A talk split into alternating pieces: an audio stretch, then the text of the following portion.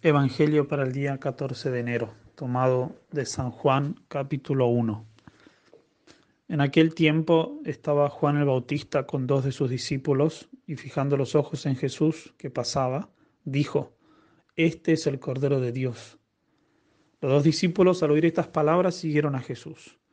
Él se volvió hacia ellos y viendo que lo seguían les preguntó, ¿qué buscan? Ellos le contestaron, ¿dónde vives, rabí? Rabí significa maestro. Él les dijo, vengan a ver. Fueron pues, vieron dónde vivía y se quedaron con él ese día. Eran como las cuatro de la tarde. Andrés, hermano de Simón Pedro, era uno de los dos que oyeron lo que Juan el Bautista decía y siguieron a Jesús.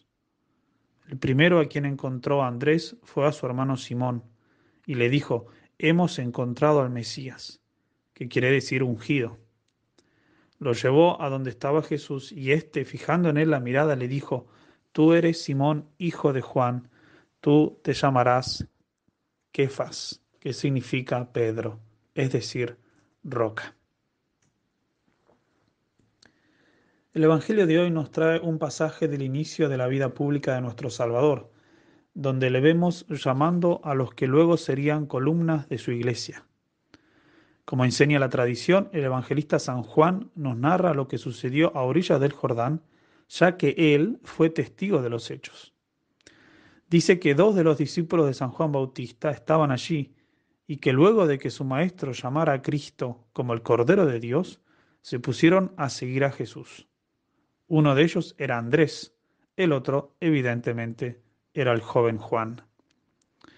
Pero la narración sigue y llega a su clímax cuando Andrés llama a su hermano Pedro y le dice, hemos encontrado al Mesías, y lo lleva para que viese a Jesús. Este momento es hermosísimo y vale la pena verlo con más detenimiento. Andrés le dice a su hermano, sin más, que encontró al Mesías. Esto no era poca cosa, en absoluto. El Mesías era la persona más esperada y deseada por todos los judíos. Pedro seguramente se llenó de curiosidad y estaría de lo más expectante. Ver al Mesías era algo totalmente maravilloso, algo casi imposible, impensable. Y cuando llega donde estaba Jesús, no es Pedro quien se le acerca y se introduce, no es Pedro quien empieza la conversación, es Jesús quien toma la iniciativa y lo hace de un modo del todo especial, con una solemnidad poco habitual en Jesucristo.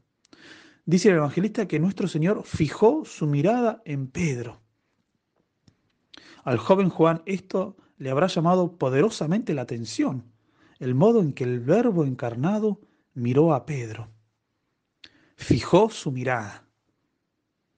Así lo haría también más tarde con el joven rico, quien a diferencia de Pedro se fue triste, no aceptó el llamado. Pero Pedro sí lo aceptó y no se fue triste, sino que recibió su vocación dada con una palabra, Kefas, y se produjo la transformación.